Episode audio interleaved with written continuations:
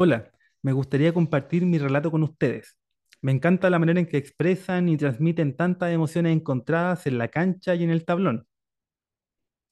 Luego de un par de años sufriendo entre que volvíamos a primera en 2010 o a tercera en 2011 y 2012, llegó el año 2013 con la segunda camiseta de marca Dal Ponte, la cual tenía su escudo en el centro del pecho, algo que no se veía desde el 2007, por lo que muchos pensamos que quizás podría ser una manera de acabar con la mala racha de los dos años anteriores. Recuerdo que junté peso a peso para ob- obtenerla.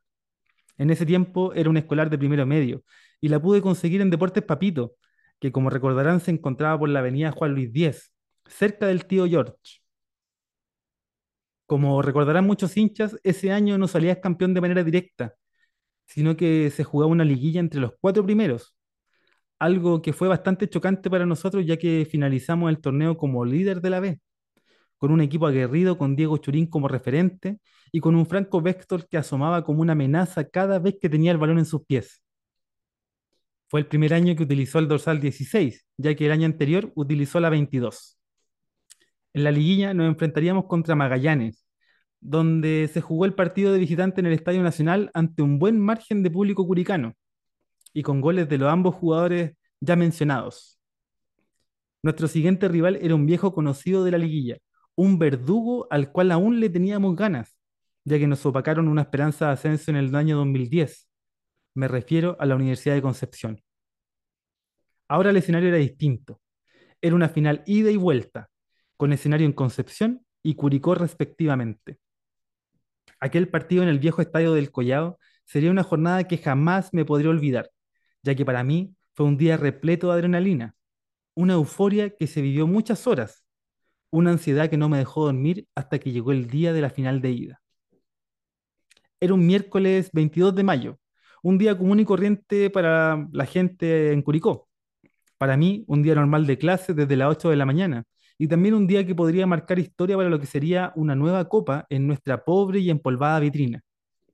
Cuando me levanté, tenía un mensaje de Facebook, el cual decía que fuimos ganadores de dos pasajes gratis para asistir al partido y en un minibús que aportó la municipalidad para la liturgia futbolera. Recuerdo que me vestí con el buzo del colegio y en mi mochila, en lugar de cuadernos, lápices y libros, metí un paquete de galletas cracklet y mi buzo completo mitre de nuestro querido elenco. Mi tío pasó a buscarme a la casa a eso de las siete cuarenta y cinco para llevarme al colegio, claramente.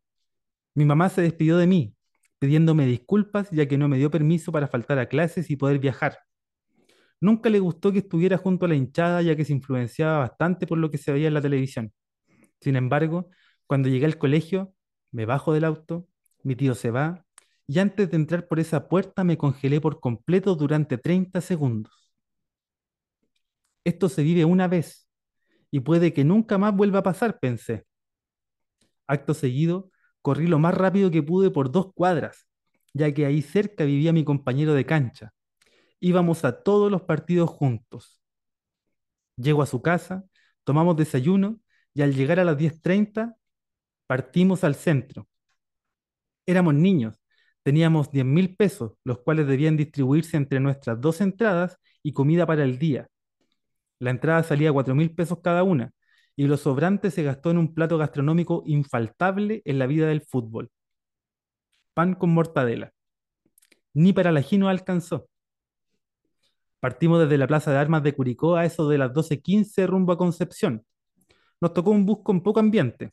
Algunos iban durmiendo, otros escuchando música y unos pocos bebiendo algunas cerve- cervezas. Una buena cerveza. Pero al parar en carretera después de cada peaje, se armaban unas fiestas inexplicables para la gente que circulaba a esas horas. Eran alrededor de 6.000 personas en la carretera con camisetas, banderas, globos y todos con la misma ilusión, traer un triunfo desde la octava región para cerrar la llave en casa levantando la copa. Al llegar, bajamos del bus y partimos a pedir dinero a la gente en el terminal para poder comer algo en el viaje de vuelta.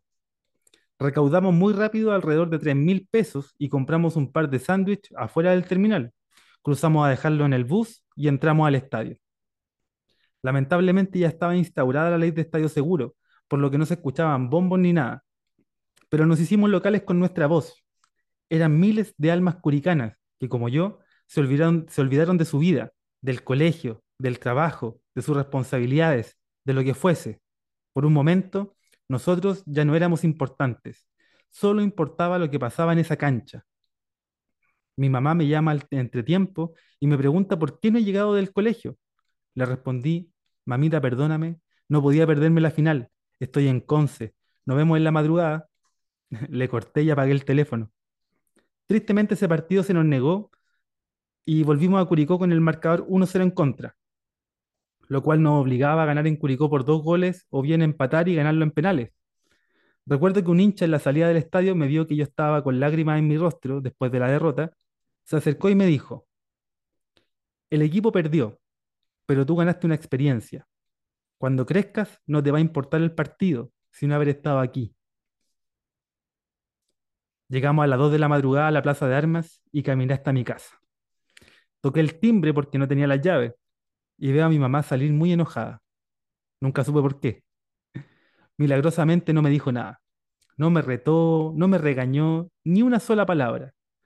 Solo recuerdo que cuando pude volver a escuchar y ver con claridad entre lágrimas después de semejante palmetazo que me dio, me preguntó cómo estuvo el partido al saber que habíamos perdido el compromiso, no encontró nada mejor que volver a darme un palmetazo para emparejarme la cara. Han pasado casi 10 años y hasta el día de hoy siento el dolor de esos palmetazos, ya, que me castigaron para el partido de vuelta, donde la U de levantaría la copa en la granja, a cancha llena, en nuestra cara, y arrebatándoles una posibilidad soñada de volver a primera. De toda esta historia destaco mucho al hincha que me dijo, ganaste una experiencia, porque hemos vivido tantas cosas con esta camiseta que ya no nos importa nada. No importa si perdemos, menos si ganamos. Lo que importa es estar, pero estar siempre. Cuando comencé a trabajar en una empresa de retail, pasé cinco años sin poder estar en la cancha. Cuando quise volver, pedían pase de movilidad y yo no me vacuné jamás. Sufrí mucho. Ver los partidos por TV nos acerca en lo más mínimo a la emoción de estar ahí. Ese es el verdadero sentido de seguir a este club, porque el club lo movemos nosotros los hinchas. Y si a Curicó le toca jugar en el culo del mundo, estoy seguro que haremos todo por estar ahí, alentando, como siempre y para siempre. Un cordial saludo de alias El Chalo en Instagram. A usted, muchas gracias, parroquiano.